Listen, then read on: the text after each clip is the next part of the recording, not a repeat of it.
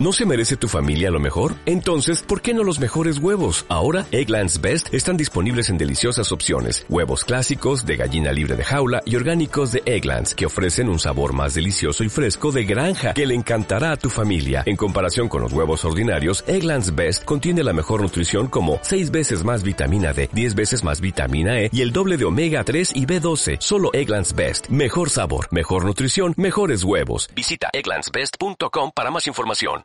En este número de Enjoy la vida en rosa estamos hablando de pequeñas transformaciones en nuestra vida que lo pueden cambiar todo. Seguimos con esta dinámica con el mindfulness gracias a un libro que es más que eso. En busca del bienestar, publicado en Herder Editorial, está escrito por Marta Toledano Ramón, especialista en psicología clínica y experta en mindfulness, y Jorge Juan Toledano Ramón, psicólogo y psicoterapeuta. Buenos días, buenas tardes a ambos y gracias por estar aquí conmigo hoy. Un placer, Valeria. Un placer estar contigo, Valeria. ¿Cómo se trabaja entre hermanos? Pues la verdad es que muy bien, muy bien, porque bueno, es nuestro estilo de relación. Nosotros tenemos una buena relación de hermanos y entonces muchas veces cuando quedamos, a veces para comer, para tomar el té, eh, nos ponemos a hablar de, temas de la vida, de temas de psicología, de temas de espiritualidad, ¿no? Y, un poco lo que hemos hecho en el libro es traspasar esas charlas a, a ese formato, ¿no? A ese libro. Entonces, la verdad es que trabajamos bien juntos, ¿no? De, hecho, el libro podría considerarse como una especie de ventana indiscreta hacia la familiaridad de dos hermanos en, lo que hacen habitualmente, ¿no? El libro no, deja de ser un poco la continuidad de, nuestra dinámica de relación, ¿no? Trabajando sobre temas de psicología, espiritualidad, o, bueno, cuestiones varias, sobre la humanidad, las sociedades, ¿no? Estamos siempre como muy interesados en estas cuestiones. Sí, no, es tan corriente, ¿eh? por eso lo, lo, preguntaba. Vuestro libro es muy didáctico porque cada capítulo incluye ejercicios compuestos por meditaciones, pequeñas prácticas para agudizar nuestra conciencia. ¿A quién va dirigido? El libro va dirigido a todo aquel que se haga preguntas, a todo aquel que mm, se cuestione cosas de sus circunstancias, de la vida y quiera buscar respuestas.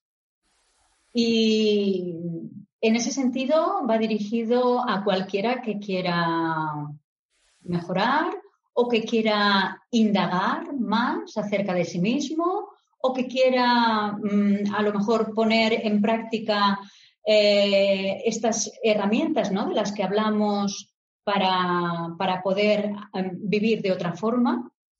¿Creéis que eh, tras eh, lo que hemos vivido en 2020 nos hacemos más preguntas sobre eh, una posibilidad de alcanzar una cierta paz mental? Yo creo que sí, yo creo que sí, porque la pandemia lo que ha hecho es retirarnos una parte de la vida, retirarnos del trabajo, de las prisas, de ir de un lado a otro, nos ha retirado toda una serie de, aspectos, algunos de ellos muy superficiales, y nos ha dejado con lo básico, es decir, con eh, lo básico del día a día, eh, comer, tener salud y poder estar bien con, los seres que queremos. Entonces, yo creo que sí, que em, en principio puede haber supuesto para muchas personas un alto en el camino y un eh, comenzar a cuestionarse cosas de sí mismo. Y además me hacías pensar que eh, eh, era curioso porque estos días leía que la OMS había, había propuesto en la guía que había hecho durante la cuarentena que la gente meditara para estar activo. Y me llamaba la atención. Creo que es un tiempo que nos ha retirado de los ruidos externos aquello que a veces cautiva nuestras vidas, pero que está como muy fuera de nosotros, ¿no? Ah, como comentaba Marta, al desaparecer todos estos inputs desde fuera, nos quedamos a solas con nosotros mismos, ¿no? Entonces uno dice, vale, ¿qué, es lo que hay ahora, no? ¿Hacia dónde voy? ¿De qué va mi vida, no? ¿Qué es lo importante, no? Cuando de repente a lo mejor lo importante era, no sé, al que le gustaba salir en coche y de repente no puedes, ¿no? Eh, el trabajo también ha quedado en suspenso, ¿no? Como ahora hace poco en Rusia, que han tenido como un periodo, digamos, entre comillas, vacacional para intentar contener el rebrote de pandemia que tenían allí. Entonces, cuando se apaga lo de fuera, queda la voz de dentro. Y la voz de dentro es esta que, si prestamos atención, nos interpela sobre quiénes somos, las preguntas de la humanidad, de dónde venimos, a dónde vamos, qué queremos hacer, qué, sentido tienen nuestras vidas, ¿no? Es una oportunidad casi podríamos decir monástica, ¿no? O meditativa. De repente quedas en el silencio, en el silencio que hay además en todas las tradiciones de sabiduría a lo largo de la historia de la humanidad. Paradójicamente, este confinamiento puede haber sido, sí, tiene un componente de sufrimiento, ¿no? de, de limitación, pero también una ventana de oportunidad para seguir y continuar el desarrollo como persona, pero yo diría más como sociedades como especie humana, ¿no? Es que todo el mundo puede hacer frente a, verdades que, a, veces queremos tapar y, esconder y, dejar en un, uh, inconsciente. Eh, yo creo, Valeria, que en ocasiones sí, es, distinto. Cada persona es un mundo, la capacidad de interiorización, de, de mentalización de cada persona es como muy diferente, ¿no? Y eh, en ocasiones eh, sucede que asusta lo que puedes encontrar dentro de ti y casi prefieres no mirar. Y bueno, esto también eh, puede ser circunstancial, porque un tiempo más allá a lo mejor te rearmas un poquito, encuentras esa confianza para explorar y te atreves a mirar lo que antes no podías, ¿no? Pero yo creo que todos estamos en camino y de una forma diferente. La tristeza, por ejemplo, forma parte de la experiencia de la humanidad cuando esta tristeza se agudiza o se cronifica en el tiempo o adquiere esa cualidad determinada, entonces podemos empezar a hablar de un trastorno depresivo, ¿no? Y, el cómo negociar a cada uno con estas circunstancias, en este caso, por ejemplo, depresivas, dependerá de un montón de factores. Desde factores contextuales como puede ser el apoyo social que tengo, pero también de otros internos, el sentido de vida que he construido. Por ejemplo, una persona creyente eh, lo tendrá como, en principio, como un poco más fácil, entre comillas, ¿no? Tendrá otro tipo de argumentos para caminar en ese momento de tristeza, ¿no? Ahora me hace recordar, por ejemplo, al, San Juan de la Cruz, ¿no? Allá nos vamos al 1500. Él tenía momentos depresivos, ¿no? Importantes y al mismo tiempo era una persona con una gran espiritualidad. Ha quedado como uno de los místicos de estas zonas del planeta, ¿no? Y la depresión no está reñida con el avance, con el progreso, ¿no? Eh, luego hay factores a veces genéticos. Si en mi familia ha habido, por ejemplo, una historia de depresión, yo puedo tener, bueno, pues factores de vulnerabilidad. No quiere decir que haya una relación causa-efecto, ¿no? Por el hecho de haber habido sintomatología depresiva en la familia, yo tengo que caer en esas mismas circunstancias, ¿no? Pero sí que puedo ser un poquito más vulnerable. Y si no me cuido o me someto, por ejemplo, una persona que consume tóxicos en la adolescencia, cuando el cerebro se está conformando, si hay riesgo porque hay antecedentes en la familia, yo puedo estar un poco, podríamos decir, jugando con fuego, ¿no? Para decirlo así, claro y llano. Y, luego, pues, eh, bueno, si tengo trabajo, si tengo una economía, una situación socioeconómica suficientemente adecuada, si hay pareja o familia funcional, todos estos factores arroparán a la persona en ese tránsito de esas circunstancias depresivas. Recordemos que la depresión es un estado o un proceso, pero no define a la persona. La persona va mucho más allá de esa tristeza que ha podido consolidar con una parte un poco aguda y entonces, eh, bueno, le ponemos la etiqueta de depresión, ¿no? No, que yo te diría que eh, tiene otra, otra cuestión. Eh, y es que mucha gente que tenía miedo de mirarse como no le ha quedado otra cosa que estar consigo misma, se han dado cuenta de que no es tan terrible. Y entonces hay muchas personas que tenían miedo de estar solas y que se han dado cuenta de que sí que pueden estar solas. Entonces, eh, en este sentido, ¿no? Yo pensaba, es verdad que muchas veces hay miedo de mirarse, pero como la parada ha sido obligatoria, nos ha confrontado en que no, no queda más remedio. Y ahí hay muchas personas que lo han aprovechado. Y, Jorge, lo que te quería decir es cuando eh, existe esta tristeza, quizás eh, estamos más deprimidos y que se nos vende que tenemos que ser felices a toda costa y entramos en, en redes sociales y que todo es lujo, sol, maravilla, eh, eh, y que nos miramos al espejo y que no vemos nada de esto y vemos a nuestra vida y que no es lo que, lo que tenemos nosotros, ¿cómo seguir eh, la fuerza para atreverse a decir, pero uh, uh, la realidad es lo que vivo yo. Y, y, cuando, cuando uno es joven, no tiene la experiencia de, de personas adultas y, y, esta se enfrenta a, a, un país de las maravillas que no existe y ahí es muy violento lo que lo que siente en relación con lo que lo que está viendo. Mm. ¿Qué, qué, se puede hacer en estos casos? Es una pregunta muy interesante, Valeria, y compleja, ¿eh? porque Claro, eh, estamos tratando cuestiones que tienen multitud de variables, ¿no? Son, como las redes neuronales, son redes neuronales en relación interconectadas.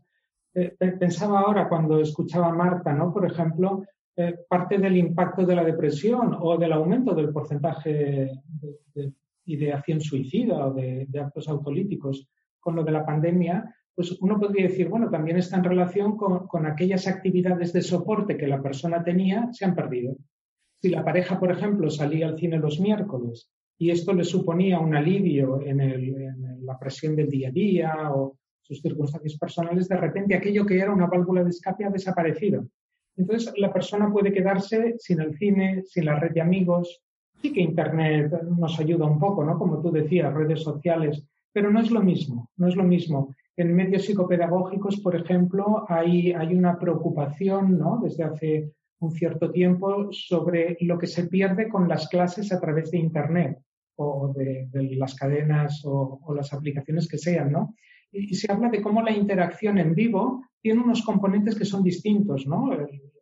El, captar la, tensión, la energía del grupo en ese momento. Me hacías pensar también, Valeria, que cada sociedad construye sus mitos y hay mitos de todo tipo. Hay mitos fundacionales y en cada sociedad nos podemos ir a, la América precolombina, a China, aquí, ¿no? Cada sociedad construye sus mitos, sus leyendas.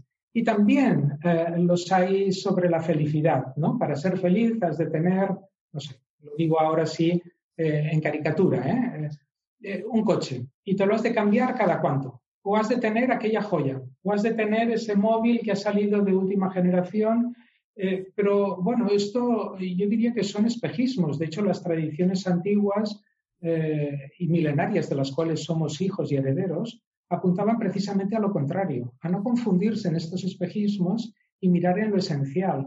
Creo que Lao Tse, eh, en el, bien ser el 500, pero yo no, no tengo la datación eh, perfectamente clara en la memoria, pero en el Tao Te Ching creo que hay un momento que él habla de cómo el, el hombre, o digamos la persona genérico, sabia es aquella que sabe valorar lo que tiene. Entonces, no, no es una ansia de, poseer, ¿no? de materialidad, como a veces desde, desde el hinduismo, el budismo, del budismo también se ha promulgado. ¿no? Cuidado con el deseo porque el deseo puede condenarte a una esclavitud ¿no? que te arrastra en una espiral sin fin porque eso no acaba de satisfacer. No acaba de satisfacer las necesidades esenciales de pertenencia, de inclusión, ¿no? Por eso yo ponía el calificativo de, de, espejismo, ¿no? Es muy difícil salir de esas dinámicas porque tienes que entrar en, en un momento dado en confrontación con la sociedad.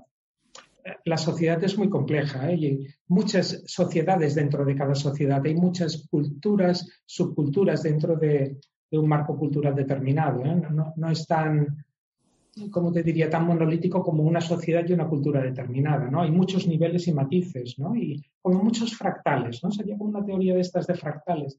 Entonces, mm, es, es complejo porque has de entrar en confrontación y hay un momento en que puedes quedar en un terreno un poco como de nadie, sentirte incluso como excluido, ¿no? Aquello que me filiaba al grupo, aquello que me daba identidad, porque yo vestía de aquella manera o tenía aquellas actividades que me otorgaban un cierto prestigio social y cuando me preguntaban por las vacaciones había viajado a miles de kilómetros a no sé qué playa, ¿no? Y esto a mí me dota, de repente me estoy distanciando de eso y aquellos referentes o parámetros que a mí me reaseguraban en aquello que yo sentía ser, quedan en suspenso.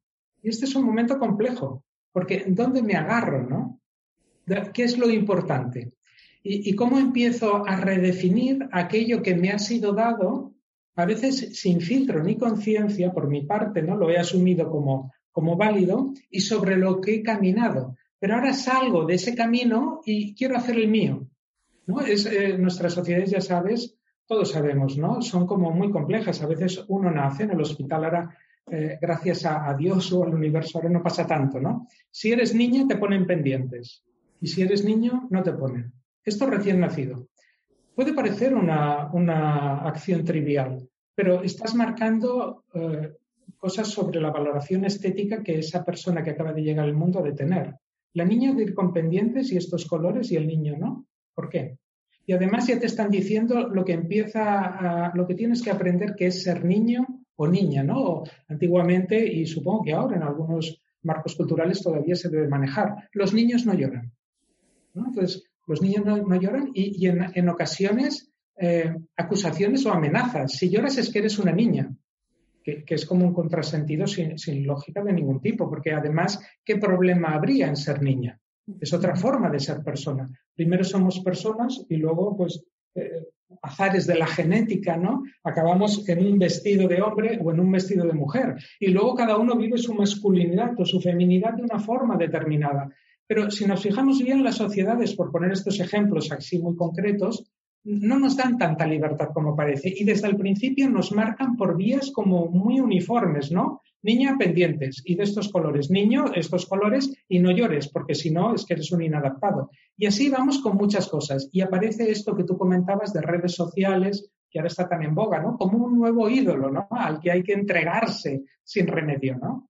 Yo personalmente estoy como fuera de las redes sociales. Bueno, no sé, algo habrá por ahí en YouTube, que creo de la presentación del libro, o el otro día en la Universidad Ramón Llull. Pero estoy absolutamente fuera y no tengo ninguna necesidad de entrar ay, cuidado, el que las necesite, que las adopte. O ahora mismo estamos, eh, gracias a la tecnología, encontrándonos ¿no? en, este abrazo amigo ¿no? a través de la distancia. Bueno, esto sí, hay que decirlo como una suerte. Pero una cosa es utilizar la tecnología a mi servicio con un sentido común y profundo, eh, basado en la, en la humanidad y, en, quizá en, en, aquello que nos define, la fraternidad como humanos, ¿no? Y otra cosa es quedar esclavizado de la tecnología, que es muy diferente, ¿no? Y no poder vivir sin ella, sin ella, ¿no? Personas que salen sin el móvil a la calle y se sienten desnudas. Personas que si no están mirando el estado del WhatsApp, de Instagram o de Twitter o, lo que sea, e, es como, no me han dado tantos likes, entonces no soy nadie. Entonces, lo que yo soy, ¿de qué depende? ¿Dónde está el locus de control? ¿Fuera? ¿En función de lo que me dicen o en función de lo que yo he descubierto en mí? Y ahí hay un riesgo. Si no estoy centrado en mí mismo, en mi interioridad, ¿no? que es un poco lo que las tradiciones universales de la humanidad desde hace miles de años señalan como camino, puedo estar perdido en espejismos que no me llevan a ninguna parte y que son fuente y, como una especie de retroalimentación de biofeedback, aumentan la insatisfacción, como, como en una droga, ¿no? Y cada vez necesito más para sentirme más o menos pero me voy habituando y esa dosis ya no es necesaria y necesito más y más y más. En una espiral que me lleva a perderme de mí mismo. Y si no estoy realmente conmigo mismo, ¿cómo, cómo puedo estar con los otros? ¿Cómo puedo construir sociedad ¿no? y camino humano? Mm, qué interesante. Marta, dime. En ese sentido, a mí me hacías pensar que yo creo que estamos en un momento social que precisamente se está haciendo una crítica de todo esto. Eh, un momento social en el que mindfulness se está eh, adoptando como una herramienta que puedes encontrar eh, en muchos lugares. De hecho, hay un macroestudio que se hizo en Gran Bretaña muy potente en el que se valoraron las bondades del mindfulness y se pidió que se introdujera tanto en la educación como en la salud pública como en las empresas. Entonces, yo creo que hay una cierta crítica de esta manera de funcionar que hemos tenido, ¿no? Y, son muchas las personas que se están, eh, que aún funcionando así no se encuentran bien y empiezan a cuestionarse y a buscar herramientas como, como mindfulness.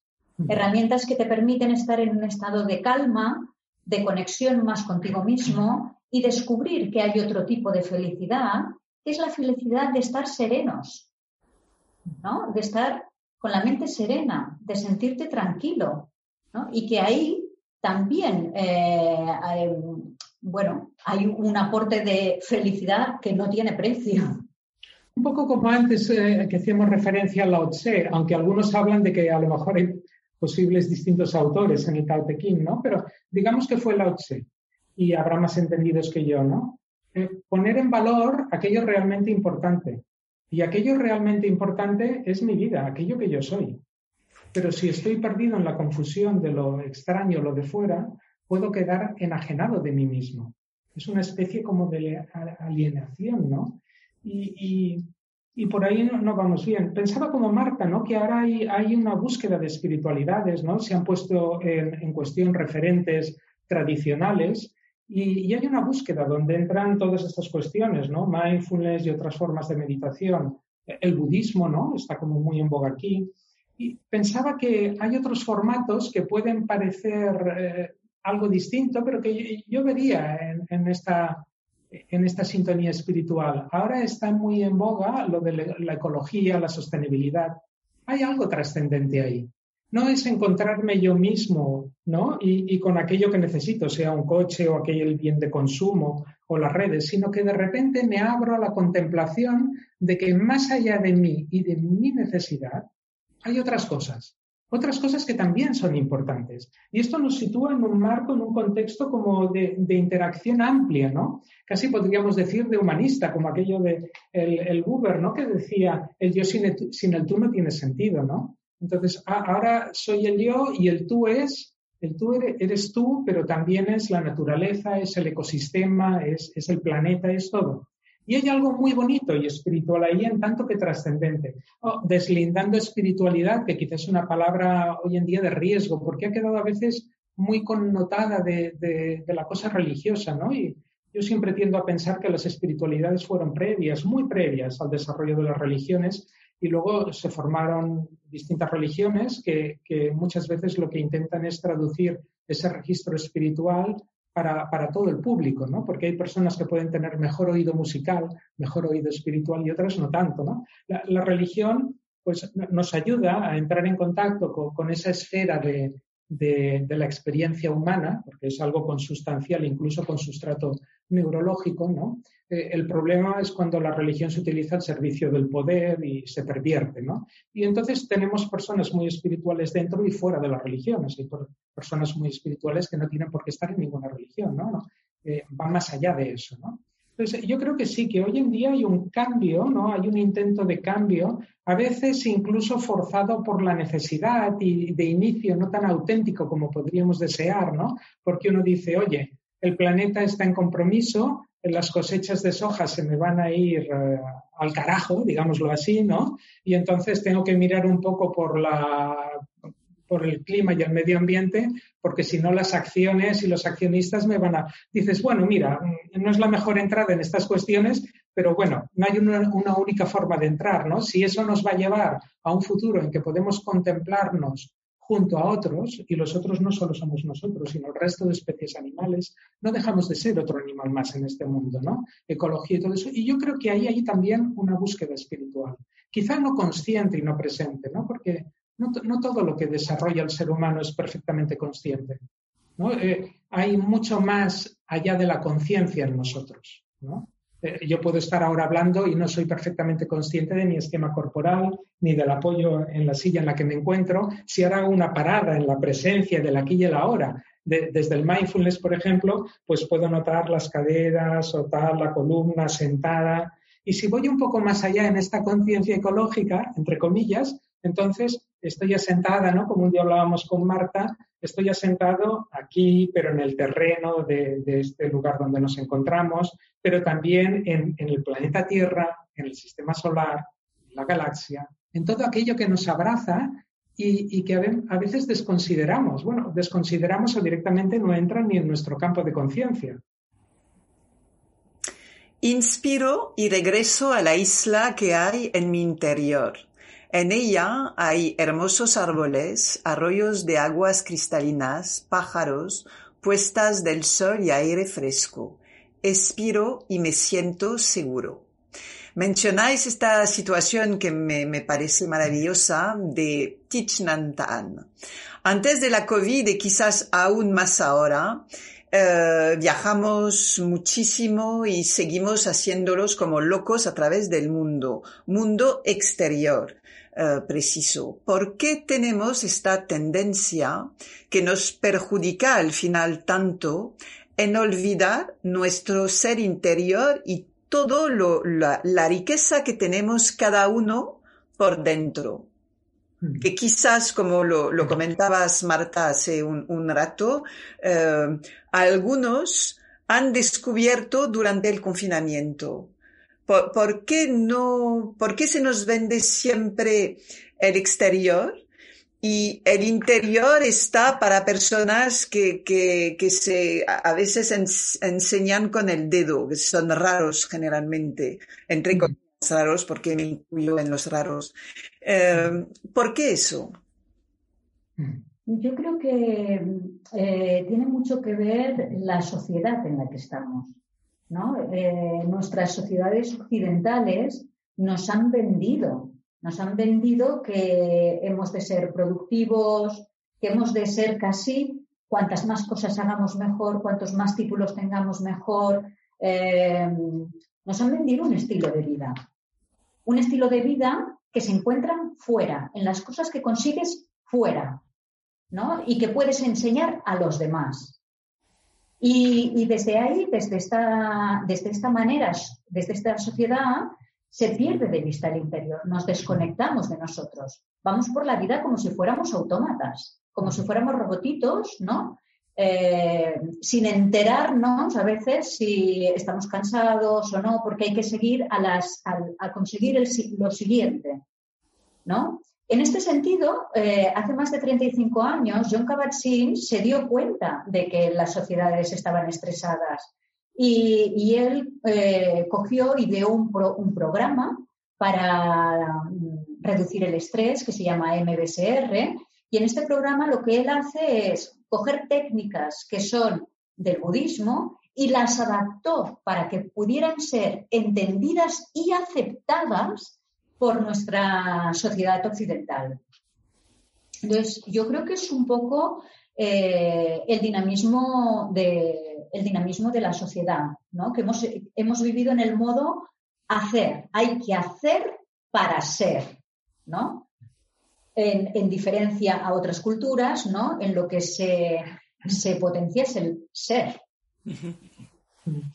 También hay, me hacías pensar, Marta, eh, y, nuestras sociedades ¿no? muy urbanas eh, tienen un alto coste a nivel de salud, de satisfacción vital y entonces ofrecen caramelos. Me pongo un poco desde la crítica social, ¿eh? de la estructura social, pero, pero amable, ¿no? Porque creo que el momento en el que, tenemos ahora, que es muy complejo, también es muy rico, es un momento lleno de oportunidades para nuevos descubrimientos, como la voz interior, o como para descubrir que aquellas personas que antes eran señaladas con el dedo, quizá en realidad nos están marcando un camino que, todos deberíamos atender. Y, lo bueno es que las neurociencias están confirmando esto, ¿no?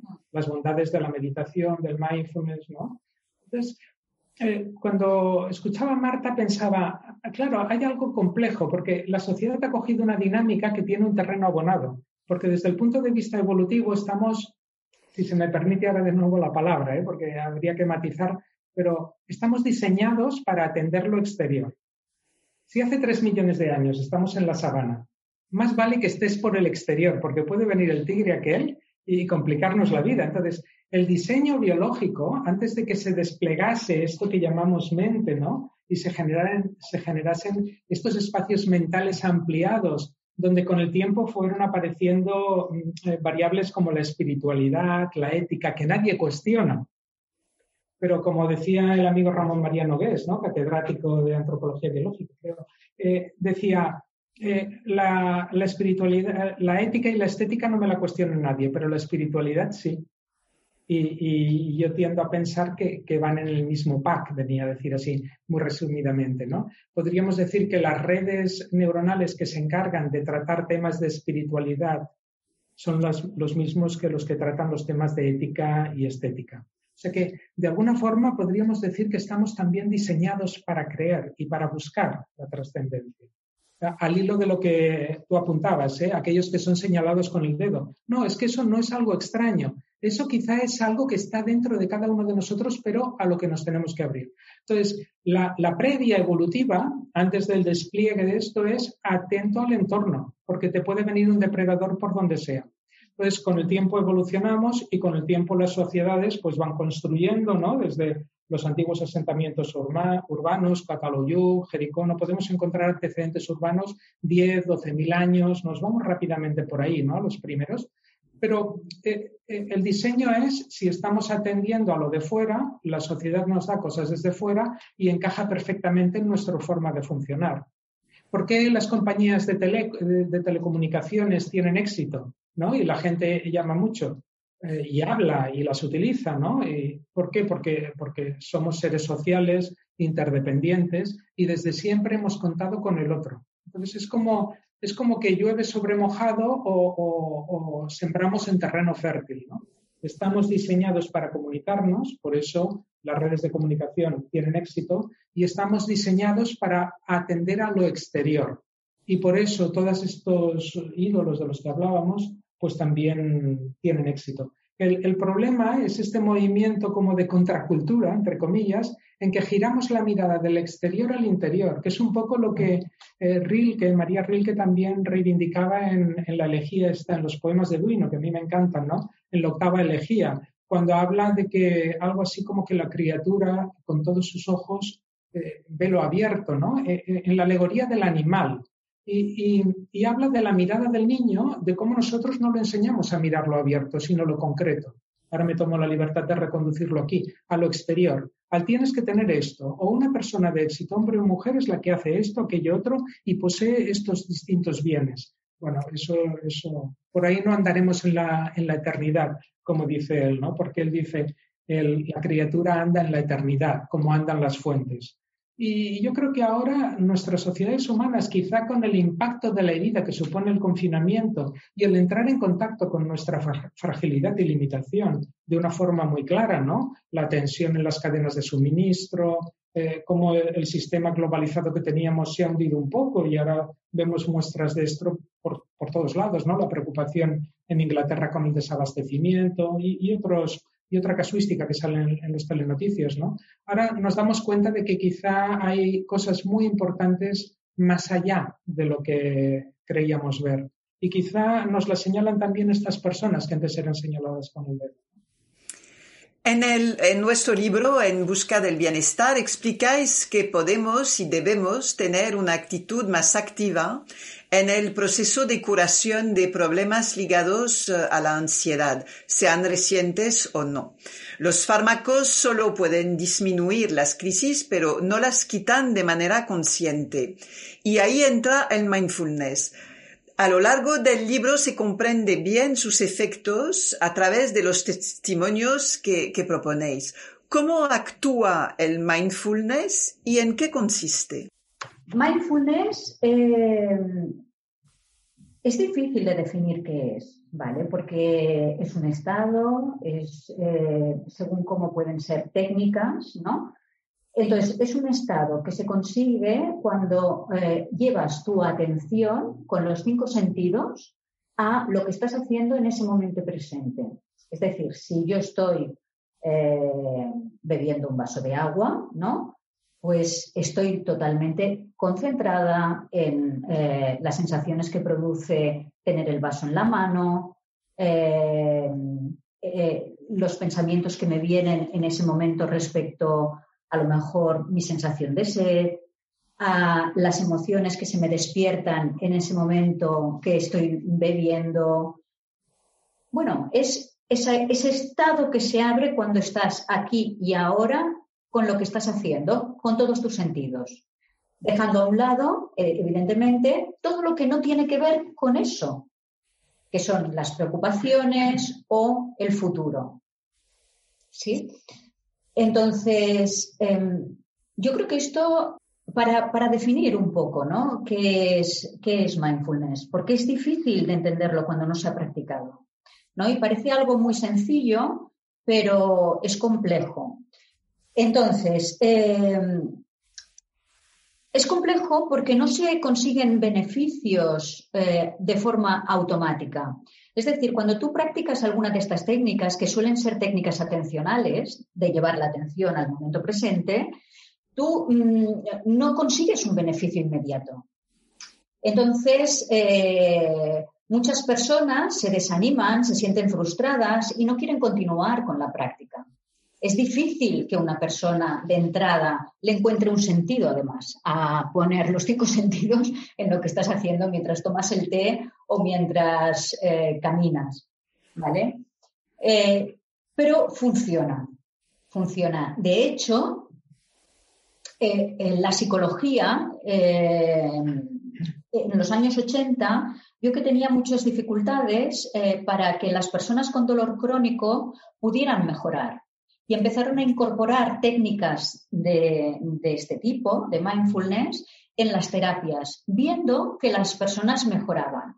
¿Qué es lo que les hacía mejorar? En realidad, el hecho de que al estar en el presente, te desenganchas de los problemas del pasado, de las expectativas del futuro y te relajas. En realidad no es lo que se busca con la práctica la práctica lo único que buscas es estar en el presente, pero el efecto que tiene el practicar es este, ¿no? Es como dejar a un lado las preocupaciones del pasado, las eh, ideas sobre un posible futuro, ¿no? Te desenganchas de todo esto y te quedas en el presente. A mí me gusta mucho una, manera que, hay de explicar lo que es el mindfulness, al menos a mí me lo aclaró mucho, que es eh, un filósofo del siglo XX, Ajahn Chah, que explica que la mente es como el dueño de una casa de invitados. Y entonces el dueño eh, está a la espera, recibiendo a todos los invitados, pero no se entretiene demasiado tiempo con ninguno de ellos. Lo saluda y lo deja ir para eh, estar atento al siguiente invitado. Lo saluda y lo deja ir para estar atento al siguiente invitado. Esto es un poco lo que hacemos con mindfulness, ¿no? Es decir, cuando estás en el presente te vienen estos pensamientos, inevitablemente se te van a cruzar pensamientos de cosas que tienes pendiente por hacer, pero la saludas, te das cuenta de que está ahí y lo dejas ir para seguir centrado en el presente. Te va a venir otro otro invitado a saludar, ¿no? Pero mm, tú no te detienes mirándotelo mucho, sino que lo dejas ir para seguir centrado eh, en el presente. Y claro, esta práctica continuada en el tiempo y de forma persistente tiene un beneficio. Y tiene el beneficio de que, aparte de aprender cómo funciona tu mente, te desenganchas, ¿no? De hábitos, te desenganchas de patrones de pensamiento que a lo mejor ni tú misma eres consciente que te dices de una forma constante, te desenganchas de preocupaciones, te desenganchas de las expectativas. Marta, es normal tener imágenes y, que, no paran en nuestro cerebro, porque hay muchas personas que se alejan de la meditación después de dos segundos porque dicen, porque se vende la mente en blanco que no existe. Eh, y entonces eh, van, intentan meditar y ven que hay ideas y preocupaciones y cosas que les pasan por el cerebro. Pero esto es absolutamente normal. Lo único, según lo que explicas, es que eh, hay que decirles hola y chao. Es decir, es eso, ¿no? Porque, porque, porque esta falsa esta falsa idea de mente en blanco creo que ha hecho muchísimo daño a la, a la meditación. Sí, además es que esta idea de mente en blanco es imposible. Si tú intentas dejar la mente en blanco, aparte de que seguramente no lo consigues y te vienen eh, preocupaciones o cosas que tienes pendiente por hacer, pero eh, lo más semejante a la mente en blanco sería silenciar las preocupaciones para enterarte entonces de, lo, que estás sintiendo. Es decir, si consiguieras, entre comillas, dejar la mente en blanco, que no se puede, lo que pasaría es que tu mente se ocuparía de las sensaciones que estás teniendo, de escucharía los latidos del corazón, escucharía a lo mejor las emociones que, que están surgiendo en ese momento. Entonces, sí, yo creo que además cuando yo trabajo con los pacientes, es uno de los temas que dicen, es que yo no puedo hacerlo porque mira, eh, me han venido pensamientos de esto, de lo otro, y esto no es para mí. No, no, sí que es para ti, porque precisamente lo que intentamos hacer es que te sitúes en lo que estás haciendo, ya sea, eh, yo qué sé, seguir la respiración o llevar tu atención a un objeto, ¿vale? Y eh, negociar con estos pensamientos que te aparecen para dejarlos ir. Entonces, si lo consigues, eres más libre eres más libre para decidir qué quieres hacer. Si no, eres un esclavo de estos pensamientos. Entonces, sí, me parece muy interesante tu puntualización porque eh, cuando alguien diga esto no es para mí porque me vienen muchos pensamientos, la respuesta es hay que practicar.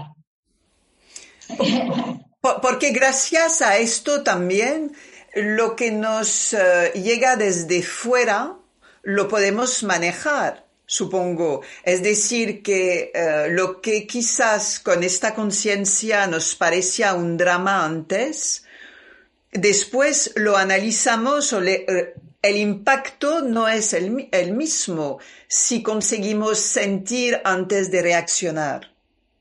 Claro, claro. Entonces lo que nos permite, si nosotros eh, practicando conseguimos, ¿no? Poner un poquito de distancia con estos pensamientos, lo que estamos es adiestrando a nuestra mente. Y esto nos lleva a crear un espacio en nuestro interior, de forma que luego cuando nos pasa algo, ¿no? Tenemos la libertad de poder escucharnos y poder decidir y no reaccionar de una forma automática. De hecho, eh, un tanto por ciento muy importante del malestar no, no nos lo dan las cosas que nos suceden, sino cómo nos relacionamos con las cosas que nos pasan y cómo respondemos a ellas. Jorge, ¿quieres decir, añadir algo? No, francamente estoy como muy, muy en, sintonía con lo que estabais comentando. Eh, es cierto, la mente siempre está trabajando, incluso cuando dormimos. Los sueños son una buena prueba de ello, ¿no? Entonces, se trataría de avanzar en la gestión de esa mente, ¿no? Que en realidad es una mente muy antigua. Antes hacíamos aquel, aquel apunte, aquel guiño a lo, evolutivo, ¿no? Y la evolución continúa, seguimos en evolución. Pero eh, la gestión de nuestros procesos mentales quizá es la última frontera, no sería llegar a la galaxia de Andrómeda, ¿no? Nos dicen los astrónomos que los halos galácticos de la Vía Láctea y Andrómeda ya están en interacción. Pero e, esa es una frontera como muy próxima, ¿no? Hay, hay un camino más lejano, paradójicamente, a, algo tan cercano como el aquí mismo, ¿no? Quizá la última frontera es conocernos. Y, esas mentes que antes decíamos están diseñadas, ¿eh? utilizamos esta palabra para, para atender a las cosas de fuera y perdernos en esa interacción que nos lleva fuera de nosotros mismos por cuestiones de supervivencia, e, en este momento, pero no ahora, ya tiempos atrás, ¿no? las sabidurías ancestrales, pues lo que hacen es girar la mirada hacia adentro para ir más allá y gestionar esos procesos mentales que a veces eh, parecen cobrar vida propia y nos vemos arrastrados.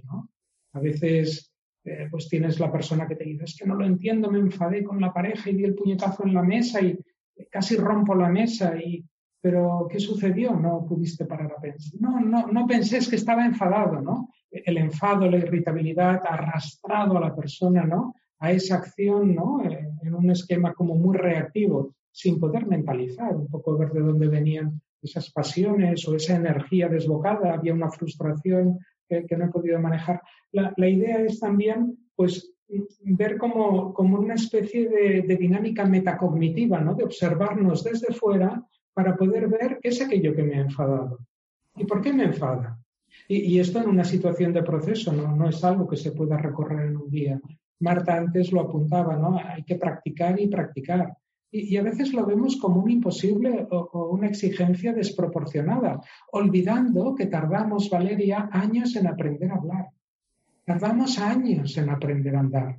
Es que estábamos dentro de, de la matriz de nuestra madre, de nuestras madres, y estábamos oyendo castellano, suajili o el idioma que fuese. Las 24 horas nuestro sistema neuronal estaba ya conectándose en ese contexto de musicalidad, ¿no? Y de sonoridad que nos llegaba a través de, la... Entonces, luego cuando nacemos somos pequeñitos y las 24 horas estamos hablando idioma. Y olvidamos que tardamos muchísimos años trabajando las 24 horas del día en aprender un idioma. Y ahora hablamos de un idioma distinto, un idioma que podríamos llamar emocional, que es mucho más complejo. Y nos desesperamos porque en dos sesiones que he ido a practicar no funciona. E, esto. E, es, es eso, es que no, nos enseñan de todo desde, desde muy pequeño, es que ahora los niños tienen que ser eh, como mínimo bilingüe a los dos años, porque si no, qué drama. Pero nadie nos enseña el lenguaje emocional que va a ser absolutamente, eh, que es lo más importante en nuestra vida en todos los ámbitos de nuestra vida y, pues no interesa. Y luego estamos eh, pues acudiendo a, vuestras consultas. Pues eso. es, increíble. Eh, lo, hemos comentado hace un rato, jóvenes como mayores, nos hemos enterado de que nuestra vida eh, no era lo que pensábamos en el sentido de que no la controlamos como nos lo han vendido hasta la fecha. Eso ha dado luz a, mucha ansiedad, lo hemos visto. Hace poco la aseguradora Aegon ha publicado su estudio de salud y estilo de vida. Según la encuesta realizada, el 36% de los españoles cree que su salud ha empeorado con respecto al año anterior. Hablamos de 2021 versus 2020. El 54% de las personas que identifican síntomas psicológicos afirma no tomar medidas para resolverlos. Esta misma publicación avanza que la percepción de la salud emocional mejora con la edad. Los jóvenes son los que peor dicen sentirse. de eso hemos hablado hace un rato. eso es muy interesante porque creo que refleja bien nuestra sociedad. Por un lado tenemos a un grupo que no toma el tiempo de escucharse, es decir, eh, eh, generaciones de, mi edad, de la, de la vuestra. Y por otro lado, tenemos a jóvenes que consiguen poner palabras a su sentir y deciden parar para vivir la vida de otra manera. Yo tengo a jóvenes a mi alrededor y veo que ellos tienen este valor de decir no, eh, necesito pensar en lo que mejor me conviene porque estoy entrando en un esquema que me está haciendo daño y que me, me, me, me perjudica muchísimo. Y, y eso me lleva a vuestro libro en el que habláis del reducido lenguaje que tenemos a la hora de expresar nuestras emociones. A la pregunta ¿qué tal estás? mencionáis que la respuesta suele ser bien o mal. ¿Por qué nos cuesta tanto poner las palabras justas a lo que sentimos? ¿Por desconocimiento? ¿Por la falta de educación emocional de la que acabamos de hablar? ¿Por vergüenza quizás?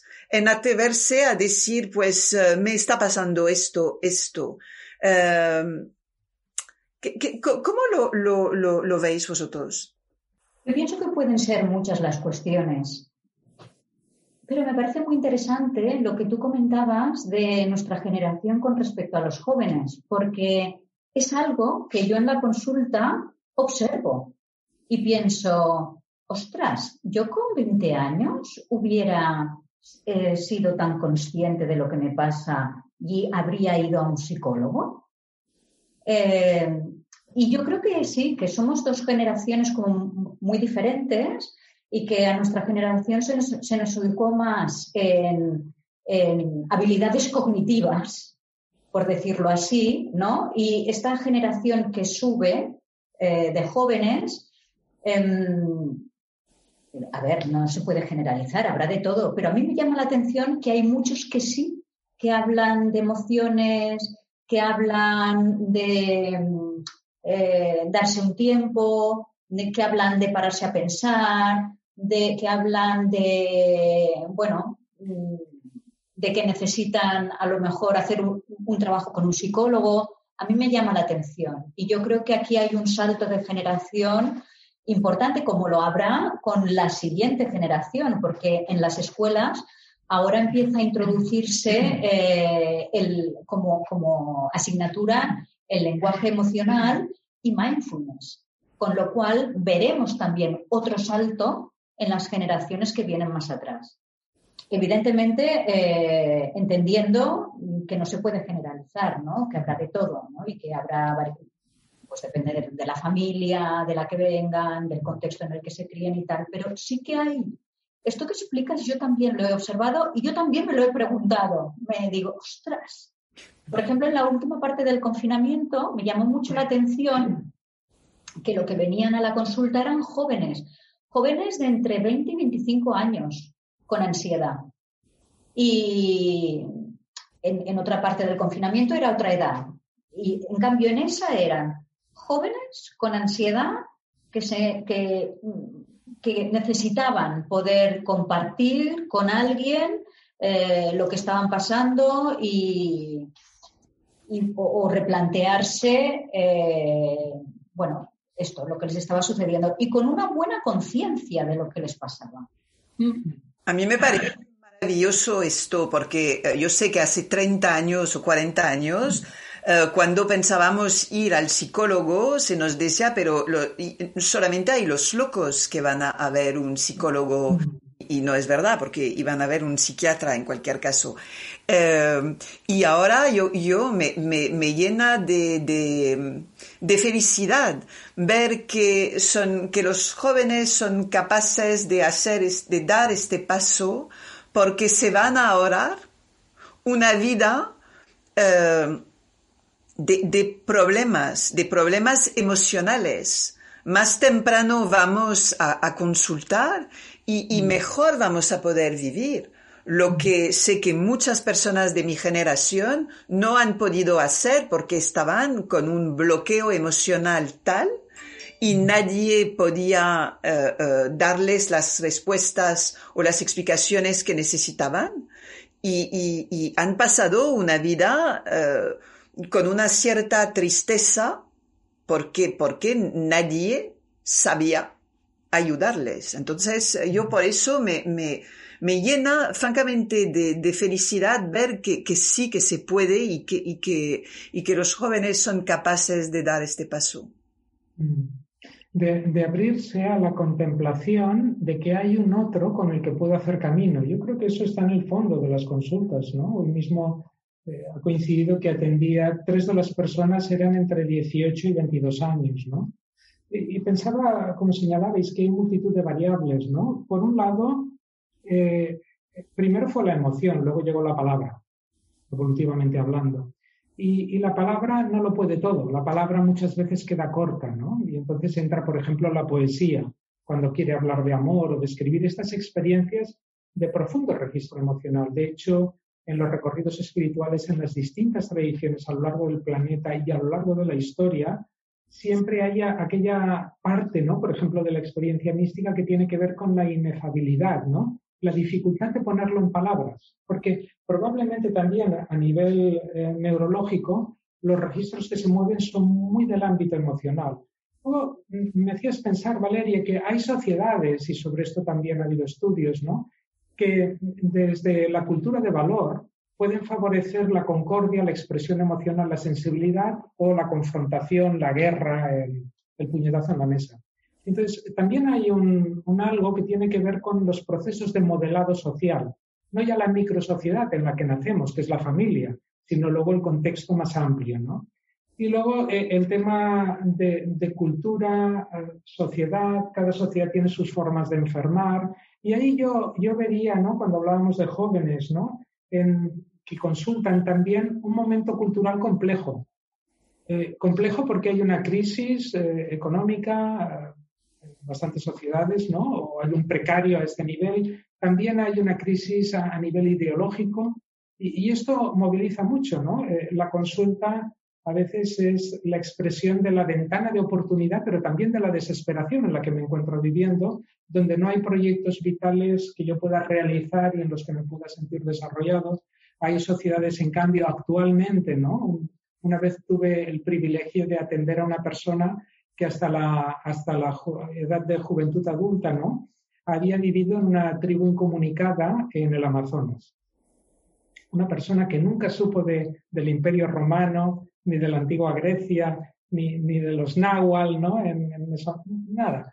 ¿no? Y, allí no había estos problemas. Cuando nacías, eras niño, sabías lo que tenías que hacer, veías a los adultos jugando con el arco, encendiendo el fuego, todo estaba mucho más claro. En nuestras sociedades hay un relativismo como de riesgo, ¿no? Donde no hay nada claro, donde todo está permitido. Y, y bueno, por, por cerrar ahora esta cuestión, no alargarme más, esta idea de la salud desde lo bio, psico, socio, espiritual.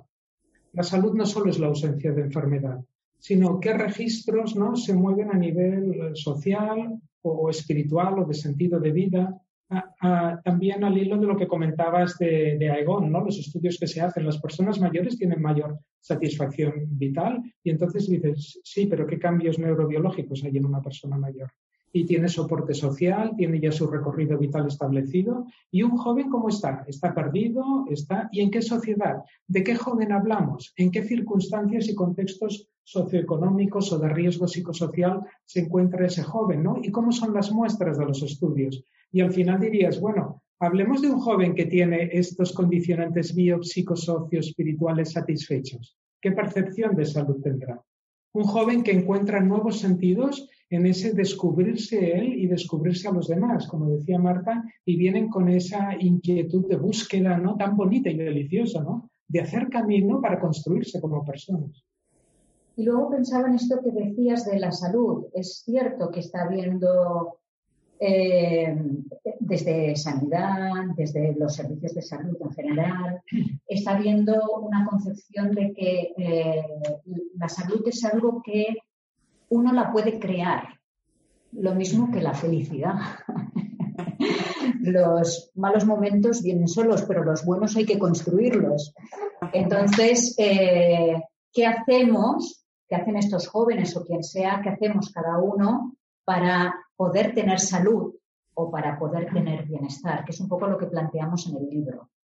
Y también lo que planteamos es, para hacer este camino o este recorrido, ¿no? te ofrecemos unas herramientas que tú puedes poner en marcha y que seguramente te ayudarán a que tú descubras, ¿no? Esos espacios de bienestar que a lo mejor han quedado como olvidados o como opacados y lo vas a tener que hacer en, un tiempo, porque no es de un día para otro. Por eso le hemos puesto 11 semanas, ¿no? En el sentido de que es un proceso que se consigue con un tiempo de, de, dedicar, de dedicación. Hablando de estas 11 semanas, vemos en el libro que se puede utilizar el mindfulness en todos los ámbitos de nuestra vida. Eh, cuando nos duchamos, cuando eh, leemos, cuando trabajamos, cuando comemos también. Personalmente me, resulta un poco difícil esta parte, es decir, que soy capaz de saborear un plato, un alimento, pero lo de eh, visualizar el alimento, de eh, eh, parar a, porque hay diferentes etapas. Primero cogemos, por ejemplo, no sé, una manzana. Eh, miramos la manzana, el color, la, forma, la piel, si es rugosa o no.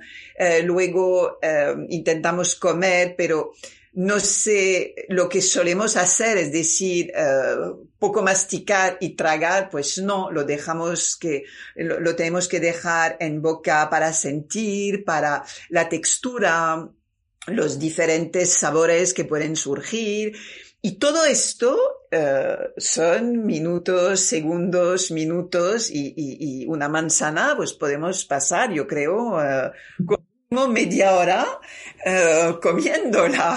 Entonces, si no,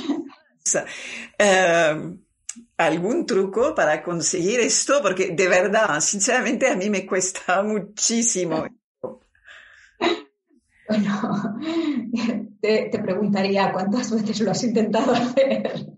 Intento cada vez y, pienso en vosotros además. Yo lo intento masticar porque sé que es muy importante masticar y eh, mucho para poder digerir muchísimo mejor porque si no es como eh, es que no sirve nada porque lo, lo, lo bueno es que no sirve de nada comer bio o ecológico y no masticar, porque lo, lo bueno de, de, las vitaminas, de los oligoelementos, de todo lo que se puede encontrar en la, la fruta o, o, o, la verdura bio, pues nuestro cuerpo no, no, no se puede quedar con, con él, con lo cual eh, eh, intento masticar pero lo de quedarse con el alimento, uh, uh, con el reloj así, me cuesta.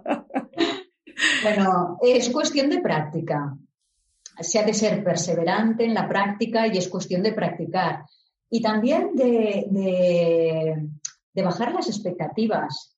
Quiero decir, de bajar la exigencia, las expectativas y que cada uno hace lo que puede como puede en el momento en el que está. Y si un día, bueno, pues eh, te has fijado, has podido ir más despacio comiendo, y estar más tranquila y dedicarle un tiempo a lo que estás haciendo. Y ese día, pues a lo mejor es eso. Quiero decir, eh, eh, y, a lo mejor otro día, ¿no? Mm, vas un poquito más allá, ¿no? Y es eh, tener la paciencia de que poco a poco vas a ir consiguiendo un poquito más. Y además también lo que te puedes proponer es no hacerlo con todas las comidas, sino hacerlo, empezar por una y empezar por una que no sea toda la comida. A lo mejor es tomándote el té o tomándote una pieza de fruta, un poco para ir captando también la esencia de lo que significa ¿no? el eh, comer de una forma consciente. O sea, no hace falta hacer toda una comida. Yo creo que vale la pena más es mejor empezar y practicar un poco que no querer eh, llegar ¿no? a todo eh, de una forma rápida. Entonces, yo creo que forma parte del proceso. Mm. Y una actitud como, como de exploración, de, de, descubrimiento, de fascinación, ¿no? Porque a veces caemos en la exigencia, tengo que hacerlo cinco minutos o diez, no lo estoy consiguiendo, parece que llevo eh, el formulario con, los segundos que tardé el otro día, no allí. No, no, porque eso sería como entrar en, un juego de, como de lucha, de, competición conmigo mismo y, eso me, me, perdería del sentido.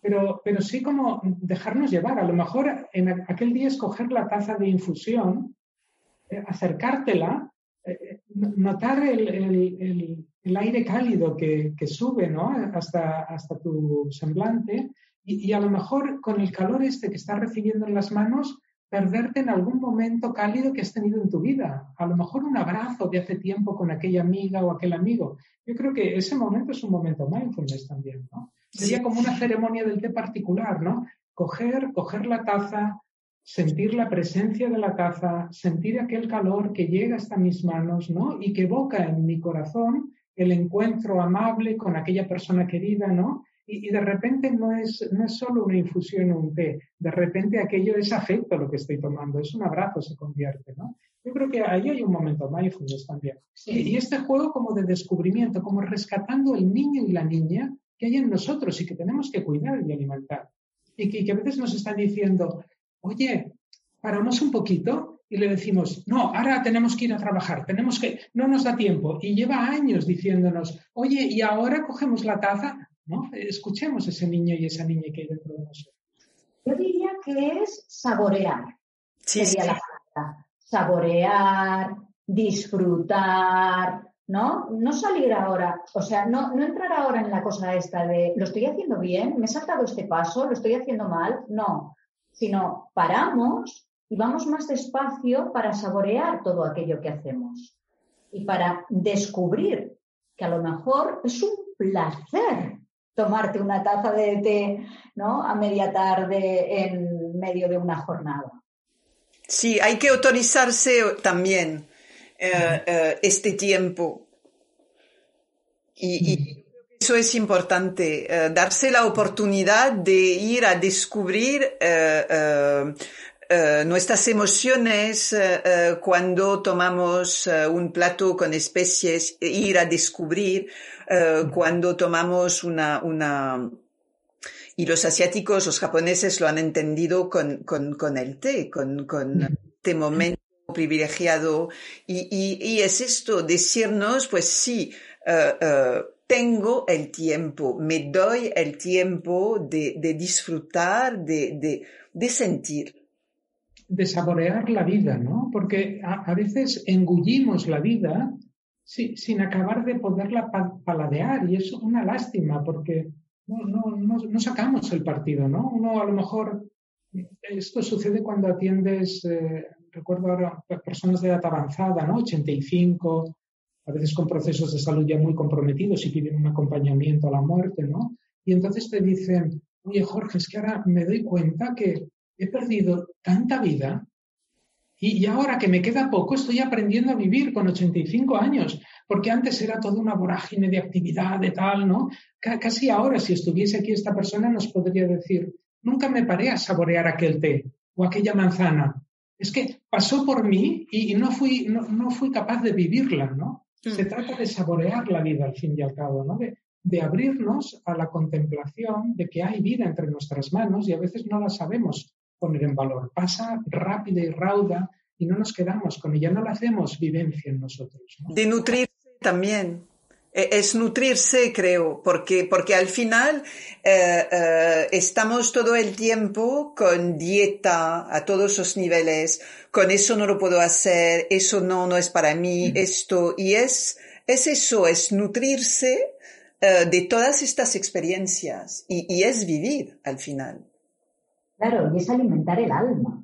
Sí. ¿no? Es alimentar, alimentamos el alma cuando paramos y saboreamos la vida o cuando paseamos por la calle y disfrutamos del canto de los pájaros y nos fijamos en los árboles o en el cielo, ¿no? Yo, bueno, en el confinamiento me acuerdo que miraba por la ventana y pensaba, qué bonito es el cielo, ¿no? Y pasaba tiempo mirando el cielo y a veces les digo a mis pacientes, ¿y si para el próximo día te paras y a mirar un ratito el cielo? ¿no?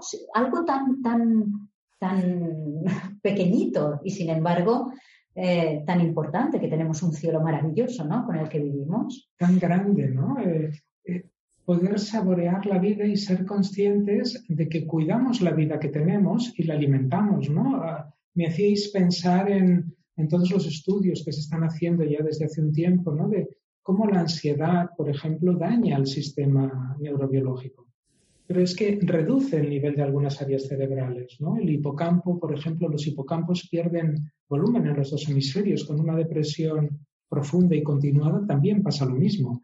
Pero no, no solo esto, cuando tengo ansiedad la tensión arterial está disparada, el eje hipotálamo, hipofisario, corteza adrenal está todo fuera de línea, eh, glucocorticoides, cortisol bombeando al, al torrente sanguíneo. Sabemos, por ejemplo, en modelo animal que algunos tumores progresan y están más irrigados ¿no? cuando hay cuadros de ansiedad importantes. Entonces, cuando paramos a saborear la vida, estamos cogiendo el sabor de la vida en ese instante, lo estamos haciendo nuestro y nos estamos sintiendo en vida y con la vida, pero también estamos cuidando nuestra salud para el futuro y estamos aportando factores de prevención para la salud más física, ¿no? Porque a veces esto parece a vista de algunas personas quedar un poco en lo esotérico y ahora tenemos datos gracias a a los estudios clínicos que se están haciendo en neurociencias de que realmente esto funciona, ¿no? Eh, es, eh, un día con Marta hablábamos, ¿no? Y, ella decía, no, es que este libro es un libro de biblioterapia, ¿no? Sí. Sí, sí, porque, eh, bueno, muchas de las personas que yo atiendo no pueden pagarse un psicólogo. Y yo, estoy en la pública, ¿no? Y entonces yo pensaba en ellas, porque tenían tanta, tienen tantas ganas, ¿no? De, de poder recibir ayuda. Y entonces me decían muchas veces, bueno, ¿y qué hago hasta el próximo día? Hasta el próximo día que puede ser de aquí un mes y medio. Y entonces, claro, yo les daba libros de mindfulness y, no los entendían. Y entonces pensé, mm, Jordi, ¿y si hacemos algo que sea como muy fácil de entender? Entonces, lo que más nos ha costado de este libro es traducir lo complejo y hacerlo muy, muy fácil, muy fácil de llegar. Lo, habéis conseguido porque de verdad eh, eh, es muy fácil de entender. Además, al final de cada capítulo hay eh, ejercicios, consejos fantásticos para, no voy a decir ponernos a prueba, pero para descubrir otras facetas de, nosotros mismos. Yo tendría más preguntas, muchísimo más, pero vamos a tener que, acabar. Pero sí, sí, es un libro, por eso decía eh, eh, cuando empecé que es muchísimo más que un libro. Es como una, hay una parte guía que, que nos puede permitir de verdad eh, mejorar nuestro día a día, disfrutar de nuestro día a día y, parar para eh, respirar y vivir y, dejar de correr. os agradezco muchísimo vuestro tiempo y, ha sido francamente un, placer charlar con, con vosotros. Gracias a ti por la invitación. Gracias Valeria, ha sido un verdadero placer, ¿no? Y yo creo que eh, no sé, a veces nos preguntamos cómo, cómo hacer o cómo entrar en, modo mindfulness.